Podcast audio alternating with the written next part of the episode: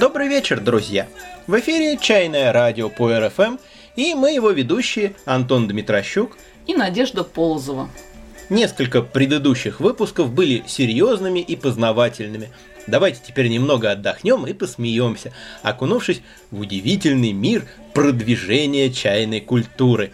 Итак, вас ждет очередной обзор творчества наших душевно больных, э, то есть российского и не только российского чайного интернета. И начнем с чая, о котором мы практически никогда не говорим, с молочного улуна. Молочный улун понравится всем или почти всем с первого раза. Смелое заявление. Если кто-то из ваших близких или друзей не разделяет вашей любви к чаю, угостите его молочным улуном. А вот это я считаю правильно, никакой пощады таким некультурным людям. Но особенно этот чай любим девчонками. Интересно, почему? Несомненно, качественный молочный улун полезен. Он омолаживает, восстанавливает обмен веществ, помогает при женских болезнях, Вот в чем дело-то оказывается. содержит витамины и минеральные вещества. Как и практически любой растительный продукт. И если вы будете регулярно баловаться себя Именно так, баловаться себя. этим молочным улуном, ваш иммунитет всегда будет на высоте. Чашка Найсяна будет актуальна в обеденный перерыв, поднимет настроение и даст бодрость. Но это еще не все, сейчас самое главное. Листочки молочного улуна скручены интересным образом. При заваривании они невероятно красиво распускаются. Несколько минут наблюдения за этим процессом оказывают психотерапевтическое и выравнивающее действие. Вот так, психотерапевтическое. По-видимому, с молочным улуном надо еще и побеседовать по душам. Огорчает одно.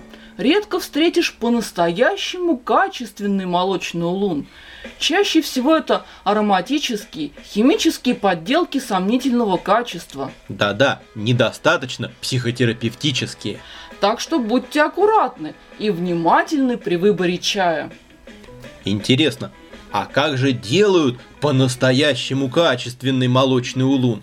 Это узнать не так-то просто. Вот смотрите, в одной и той же группе в один и тот же день две записи на стене. Первая в 11.28. Бытует ошибочное мнение, что молочный улун так называется потому, что его вымачивают в молоке. На самом деле в производстве молочного улуна молоко не используется. Так как же он получается молочным? Существует два способа ароматизации. Первый – достаточно дорогостоящий и сложный способ, поскольку ароматизация начинается с чайного куста.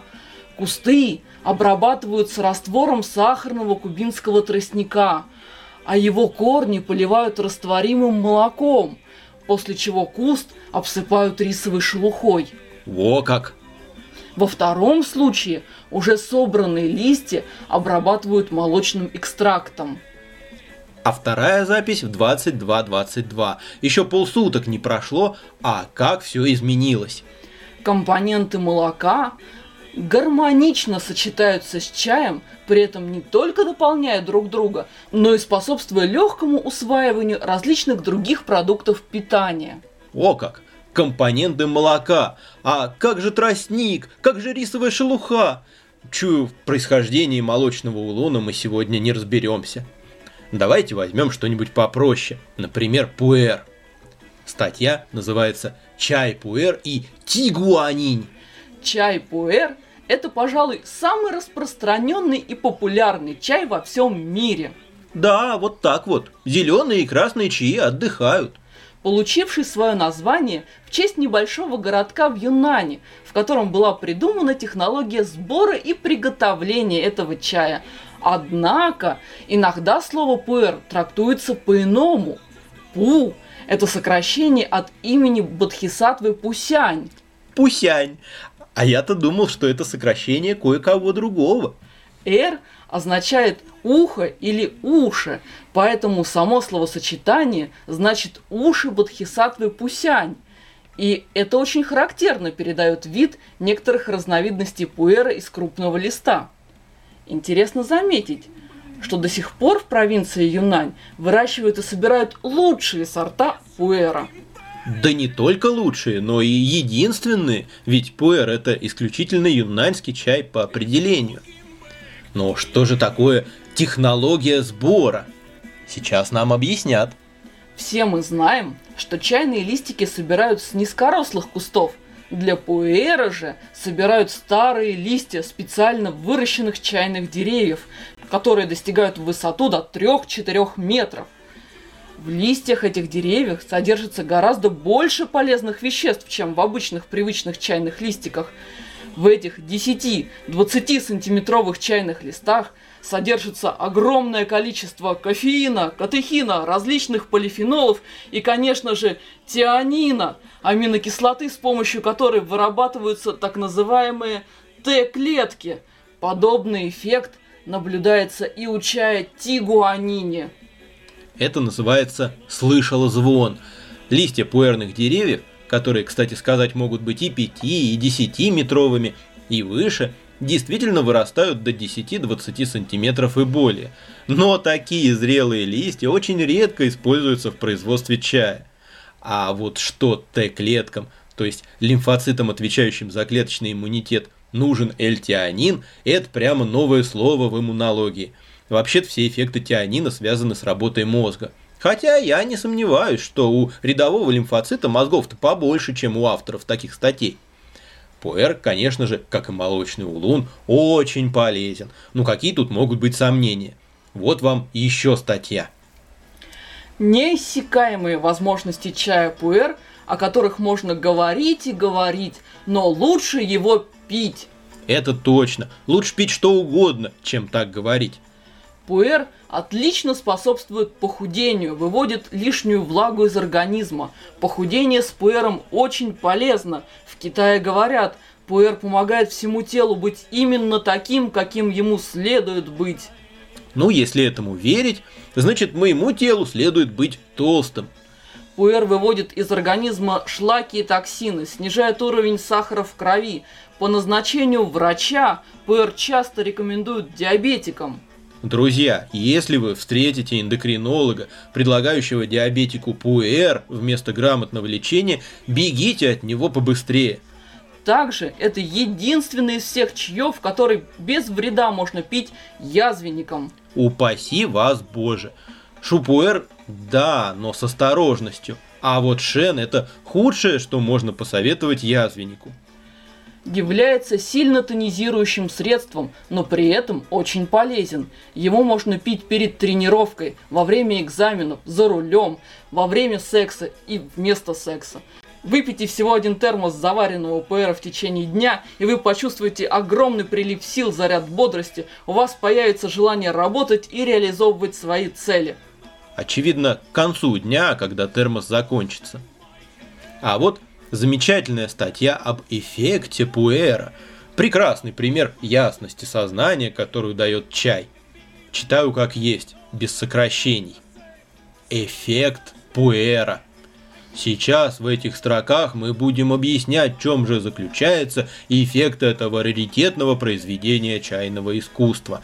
Не секрет, что пуэр можно заварить многими разными способами. Настоящие гурманы знают, как заварить пуэр так, чтобы достичь от него определенного эффекта. Чтобы определить свою цель употребления любого китайского чая, обратитесь к его истории. Не секрет и то, что разный чай дает разный эффект, но поговорим все же о пуэре. Каждый должен выбрать сам для себя, что ему необходимо. Эффект расслабления или употреблять пуэр регулярно, чтобы быть в тонусе и укрепить свое здоровье. Если вы уже умеете правильно приготовить пуэр, вы можете достичь и того, и другого эффекта. В одной статье я уже описывал различные благотворные воздействия на организм, это мы тоже можем считать за эффект пуэра. Конечно, эффект еще зависит от того, какой пуэр вы используете. Он может быть сильнее или слабее, или зависит от того, как ваш чай хранился. И вот так еще три или четыре абзаца. И напоследок, но не буду засорять ваши мысли, а только посоветую вам попробовать, и вы будете крайне удивлены от эффекта, оказанного на вас пуэром. Да. Еще один шокирующий факт о пуэре.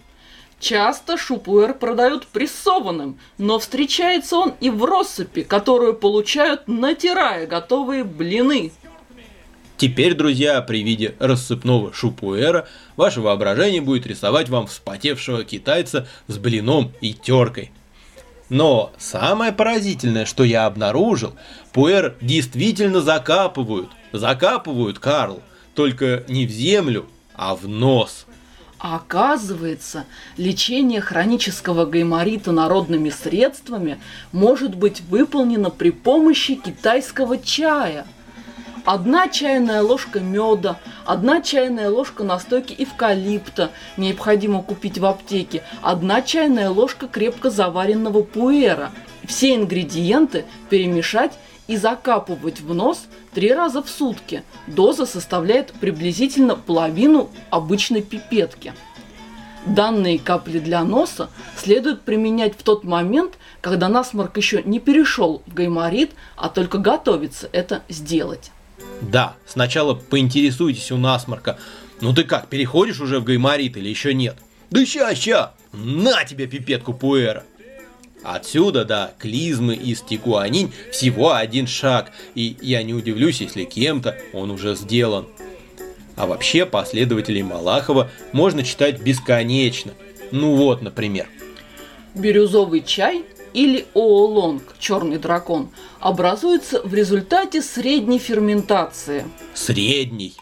В нашей стране он известен под названием улун. Чай улун очень благотворно влияет на весь организм. Доказано, что всего лишь одна чашка избавляет от головной боли, рези в желудке, последствий солнечного удара, взбадривает и успокаивает. Так что если после солнечного удара у вас болит голова и желудок, вы нервничаете, но никак не можете взбодриться, то улун это то, что вам надо. А вот если вы съездили в Чернобыль, пили там водку и закусывали мышьяком, тут нужен другой подход. Заварив чай с молоком, вы поможете организму справиться с, отправле... с отравлениями алкоголем, мышьяком, лекарственными препаратами, Крепкий чай оказывает положительный эффект при радиоактивных заражениях. Еще немного оздоровительных новостей. По словам американских исследователей, белый чай является идеальным природным источником необходимых для похудения веществ. Вон оно что, Михалыч. Оказывается, для похудения нужно не поменьше жрать и побольше двигаться, а какие-то специальные вещества. Вот почему я не худею-то. А что же это за вещества? Увы, тут фантазия подкачала. Ничего, кроме антиоксидантов, авторам в голову не пришло. Антиоксиданты, присутствующие в заварке, ускоряют расщепление жира. Как полифенолы могут расщеплять жир, наука пока не в курсе дела. А вот совершенно бесспорное заявление. Компрессы из белого чая защищают кожу от вредного воздействия ультрафиолетовых лучей. Я вам больше скажу, компрессы из любого чая защищают кожу от ультрафиолета. И любая тряпка, и все остальное, что находится на коже, тоже. Еще теперь о зеленом чае с жасмином – то, что в зеленом чае содержатся вещества, выводящие токсины из организма человека, мы давно уже знаем. Скажем спасибо СМИ. Я бы им кое-что другое сказал. А наличие еще и жасмина, которым пропиталась заварка, увеличивает это свойство в разы. О как! Так давайте просто жасмина наедимся, то-то токсинам придется не сладко помнят пиарщики и о возможном вреде чая. Никогда не пейте чай на пустой желудок. Если вы пьете чай на пустой желудок, то разбавляете желудочный сок, что приведет к тому, что в итоге вы не сможете переварить пищу. Интересно устроен человек с их точки зрения, правда? В пустом желудке плещется желудочный сок в ожидании следующего приема пищи, а вы его раз и чаем разбавили. Ну зачем же так? А вот полезные рекомендации на другую тему. Я не буду над ними насмехаться, мне нравится читать этот блог, он подкупает своей искренностью и наивностью. Просто послушайте. Как же запомнить название очень известного красного китайского чая Тари Лапсанг Сушонг? Задача, надо признать, не из простых. Вариантов ее решения может быть множество. Один из них – это воспользоваться каким-нибудь методом запоминания из психологии или педагогики. Или же можно просто зазубрить, повторяя несколько раз подряд словно заклинание. Тари лапсанг сушонг, тари лапсанг сушонг, тари лапсанг сушонг. Как дополнительный вариант могу предложить сделать карточки и придумать ассоциативный ряд, чтобы легче запоминалось, а затем и воспроизводилось это заковыристое название. В общем, как говорится, кому как удобнее и проще. Но все-таки любителям необычных чайков держать в голове это непростое название очень даже нужно. А вот вам захочется чего-нибудь такого эдакого, а неподалеку расположен чайный бутик или магазинчик – Тогда долго не раздумывайте, поднимайте голову выше, выпрямляйте спину, расправляйте плечи и вперед. Сконцентрируйтесь, соберитесь с мыслями и уверенным голосом скажите «Можете ли вы предложить мне чай под названием Тари Лапсанг Сушонг?» Думаю, после этого вопроса вас расценят как знатока или любителя экстравагантных и довольно редких чаев. Ну или на худой конец этим самым Тари Лапсанг Сушонгом вы просто обезоружите продавца в чайном бутике, так как вполне вероятно, что даже сам продавец не поймет, о чем идет речь. Да, ну этой серии может надо кому. Вопрос только, стоит ли ходить по бутикам с невежественными продавцами. Хорошо, а что там с другими знаменитыми сортами чая? Тигуанинь отличается от остальных китайских чаев, в том числе и тем, что хранится исключительно при отрицательных температурах. Практически сразу после обработки чай сортируется и помещается в промышленные холодильники, где поддерживается постоянная температура. В противном случае он начинает терять свои вкусовые и полезные свойства. А при розничной продаже такой чай пакуют в вакуум. Делается это с помощью специальных вакуумных машинок. Из прочных герметичных пакетов откачивается весь воздух, после чего они надежно запаиваются. Отсутствие контакта с кислородом позволяет сохранить всю полноту свойств чая еще какое-то время – если вы покупаете тигуанин из стеклянной банки и на развес, то это уже не совсем тигуанин в полном смысле этого слова. Это что-то другое, но уже не тигуанин. Это может быть когда-то и был тигуанин. Интересно, как же обходились без холодильников и вакуума в 19 и 18 веках? Как-то же им удавалось сделать тигуанин, которая не теряла свои вкусовые и полезные свойства и не превращалась во что-то другое. Но все это меркнет по сравнению со свойствами лунзина. Вот сейчас реально наберите воздуха в грудь. Моя любимая цитата. Особенностью лундина и его отличием от других зеленых чаев является то, что он обладает свойством накапливать энергию и при заваривании трансформировать ее в силу. То есть этот чай с внутренней силой. Лундин – способен ферментироваться сам и ферментировать воду при заваривании. Таким образом, можно сказать, что настоящий лунзин обладает, по сути, бессмертными функциями, то есть он не подвержен умиранию, как другие зеленые чаи. И основное искусство в делании этого чая – не закупорить процесс ферментации, чтобы он мог продолжить его после заваривания. Это даже комментировать невозможно. Ну, допустим, Лунзин умеет переводить джоули в ньютоны. Это дело не хитрое. Но как можно ферментировать воду? Что вообще можно сделать с молекулой воды? Может речь об электролизе? Насыпал лунзина в воду и пш, пошли пузырьки водорода и кислорода. Да, тут действительно главное не закупорить. С математикой и статистикой такая же беда, как и с физикой и химией. Только представьте себе, за одну секунду на земном шаре выпивается чуть более двух миллионов чашек чая. Представил бы, да не могу. Как-никак в часе 3600 секунд. Следовательно, каждый час, в том числе и посреди ночи, каждый житель планеты в среднем выпивает одну чашку чая. Но в этой же группе на следующий день. Во всем мире ежедневно выпивается 3 миллиарда чашек чая. Вот как. А еще вчера 7 миллиардов в час было. Или вот. 95% жителей планеты пьют каждый день красный чай и не знают, что он красный. А африканцы и американцы даже не знают, что они пьют какой-то чай. Потому что они его не пьют. Видимо, они не входят в 95%.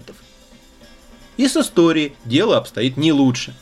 Вот вам начало очень распространенного в сети реферата о бостонском чаепитии. После того, как европейцы узнали чай, были образованы многочисленные морские компании, импортирующие чай из восточных областей Индии. В 1698 году английский парламент дал английской Ост-Индской компании монополию на поставку чая в Великобританию. Что же они, интересно, импортировали из восточных областей Индии, если производить чай в Индии начали только в 19 веке? Смотрите, люди пишут рефераты по истории, даже не зная, что Ост-Индии называлась вся Юго-Восточная Азия. Ничего не знающий человек даже не так страшен, как знающий кое-что и не понимающий, насколько мало он знает. Замечательный пример – это четырехзначная номенклатура пуэров – в которой первые две цифры означают год создания рецепта, третья – сортность сырья, а четвертая – фабрику. Она, эта номенклатура, уже много лет как перестала быть актуальной.